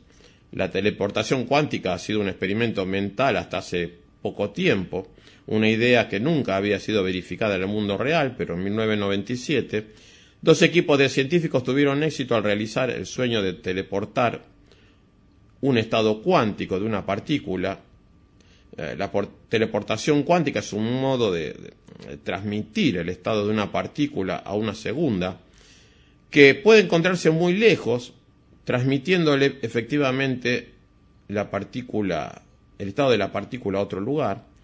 El principio que sigue es la misma idea, de momento solo existen en el reino de la ciencia ficción, como mencionábamos antes de, Star Trek y la teletransportación, es una aplicación más espectacular que podríamos imaginar del fenómeno de, entrelazamiento, el sueño de ser capaz de viajar mediante la simple reaparición en un lugar distante. Un objeto puede ser completamente caracterizado, sabemos, por todas sus propiedades que en física clásica pueden determinarse mediante la medición, y hacer una copia de ese objeto en un lugar distante haría que no se necesiten las partes y piezas originales. Todo lo que se necesita es enviar la información escaneada, por decirlo así, de modo que pueda usarse para reconstruir el objeto. Pero ¿hasta qué grado de precisión puede ser esa copia fidedigna del original? Bueno, ¿qué ocurre si esas partes y piezas son electrones, átomos y moléculas? Bueno, parece absurdo que cualquier información obtenida por un observador externo puede influir sobre lo que sucede en una partícula, pero según la mecánica cuántica, el mero proceso de observar una partícula destruye o colapsa la función de onda de la misma. El momento y la posición, por ejemplo, no se pueden conseguir conocer con una precisión dada. Una vez medido, un objeto cuántico ya no está en ese estado borroso en el que se hallan los sistemas cuánticos, y la información se destruye en el proceso antes de su obtención. Vamos a tomarnos un pequeño descanso con otro tema propuesto por Daniel Migueles para continuar con la última parte de este tema tan, tan complejo que tiene que ver con lo más profundo de la física de las partículas. Nos encontramos en un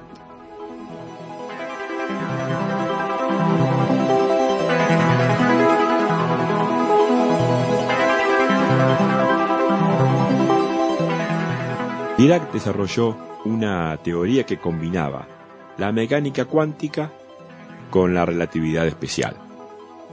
Su trabajo hacía posible que las ecuaciones de la mecánica cuántica fueran corregidas para tener en cuenta los efectos relativistas en el caso de partículas que se mueven a velocidades del orden de la velocidad de la luz.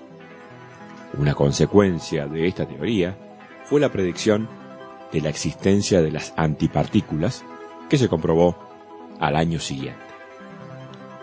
Esa teoría se llamó Océano de Dirac. Este océano, explicaba Dirac, es un océano infinito de nivel subatómico océano de electrones, partículas con carga negativa, infinitos electrones con carga negativa, mar infinito dentro de átomos y quizá, cada tanto, hasta podemos encontrar un hueco de energía positiva, el positrón, la antipartícula del electrón, antimateria. En el 2020, Ulises Lavaroni creó un disco llamado justamente Océano de Dirac, en donde propone un viaje desde el borde de un átomo hacia el núcleo mismo y de regreso al punto de partida. Un disco completamente descriptivo, eh, increíblemente decorado, con climas, ritmos y sensaciones. Y justamente, intentando explicar la incertidumbre que nos produce el vacío que hay entre dos partículas entrelazadas, en donde lo que le sucede a una de ellas le sucede instantáneamente a la otra, el primer tema del disco nos cuenta ese increíble viaje instantáneo a través de la nada, navegando el vacío.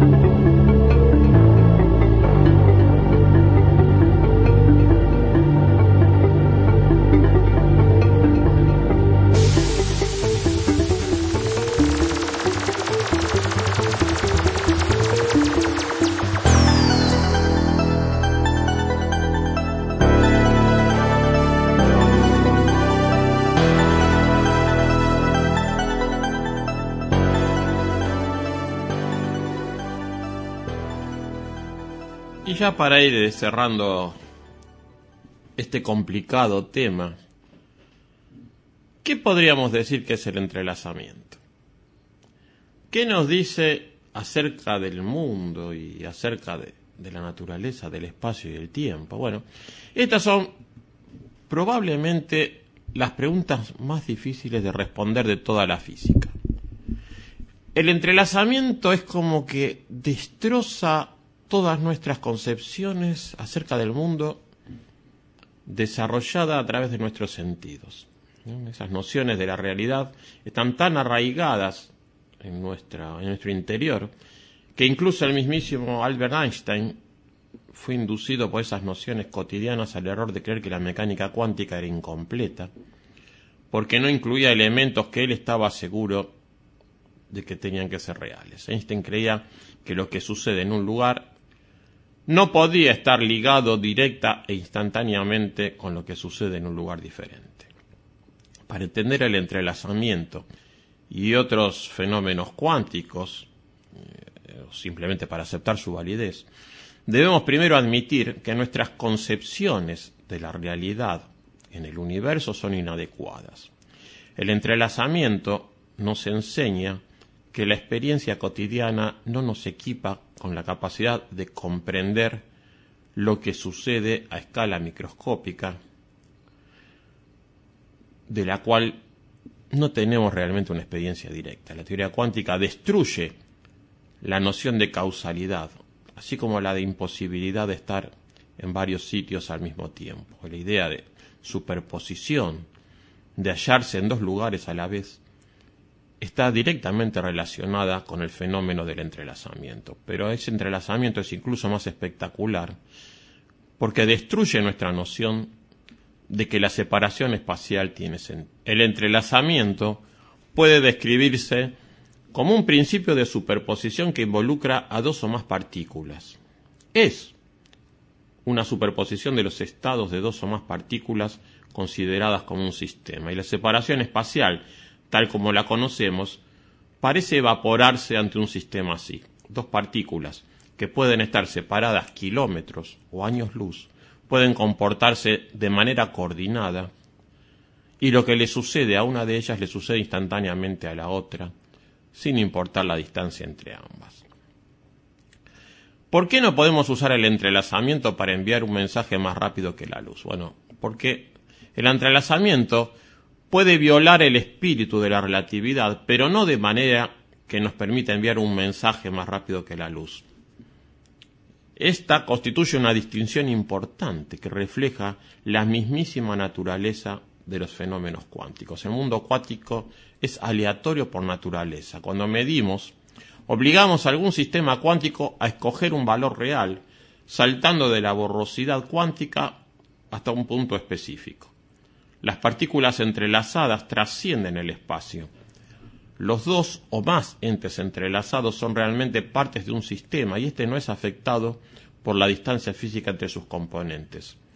El sistema actúa como un ente único, pero lo que resulta fascinante en la búsqueda del entrelazamiento es que una propiedad de un sistema cuántico llegara a detectarse por vez primera gracias a consideraciones matemáticas, puramente matemáticas. Es sorprendente que una propiedad tan extraña y ajena al mundo cotidiano se encontrara matemáticamente y eso refuerza la creencia en el poder trascendente de las matemáticas. Después del descubrimiento matemático del entrelazamiento, los físicos muy inteligentes usaron métodos y dispositivos ingeniosos para verificar la existencia real de este sorprendente fenómeno. Pero entender verdaderamente lo que sucede en el entrelazamiento y cómo opera, está por ahora fuera del alcance de la ciencia. Para entenderlo, nosotros como criaturas reales dependemos de elementos de la realidad, como demandaba Einstein, pero, como el teorema de Bell y los experimentos nos han enseñado, esos elementos de la realidad sencillamente no existen. La alternativa a esos elementos de la realidad es la mecánica cuántica. Pero la teoría cuántica no nos dice por qué las cosas suceden de la forma en que suceden. ¿Por qué es que las partículas están entrelazadas? De manera que solo llegaremos a entender verdaderamente el entrelazamiento cuando podamos responder a esa pregunta de John Archibald Wheeler, que decía, ¿qué misterio el por qué existe el cuánto? Einstein dijo que si la mecánica cuántica fuera cierta, el mundo estaría loco. Y Einstein tenía razón, es un mundo loco. La mecánica cuántica es el hallazgo más extraño de la humanidad, pero asimismo uno de los más bellos. Y la belleza de las matemáticas, que están en la base de la teoría cuántica, implica que sin duda hemos hallado algo muy significativo que aún tenemos que terminar de comprender. Espero que el programa difícil, todo un desafío poder explicar la complejidad de estas teorías, les haya servido para acercarse un poquito más a, entender el tipo de, de sistemas entrelazados y bueno. Con esto cerramos el programa número 526 de Desde el Sur Explorando el Cosmos.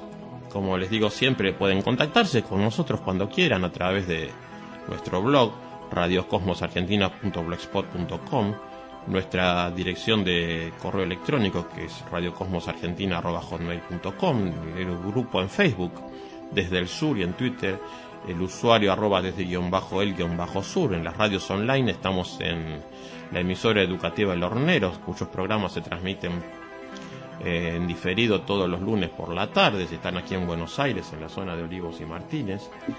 Y como saben nuestro podcast es almacenado por nosotros en dos lugares, el portal para podcast en español por excelencia, que es iVoox, en iVoox.com, y en archivo.org, en más calidad, en donde pueden encontrar los enlaces en la página principal de nuestro blog. También les recordamos que si tienen ganas de colaborar con nosotros pueden hacerlo por medio de Patreon, los que deseen, o por PayPal, si se les complica un poco la, la transferencia de, dinero que sucede en algunos países, para los cuales nos solicitan eh, en forma particular la dirección a la que pueden acceder. Entonces nos despedimos hasta el próximo mes para acercarles como siempre todos los temas que tienen que ver con la astronomía, las ciencias del espacio y la ciencia en general. Nos encontramos entonces en unas semanas más, no dejen de observar. Y muy buenos cielos para todos. Hasta la próxima.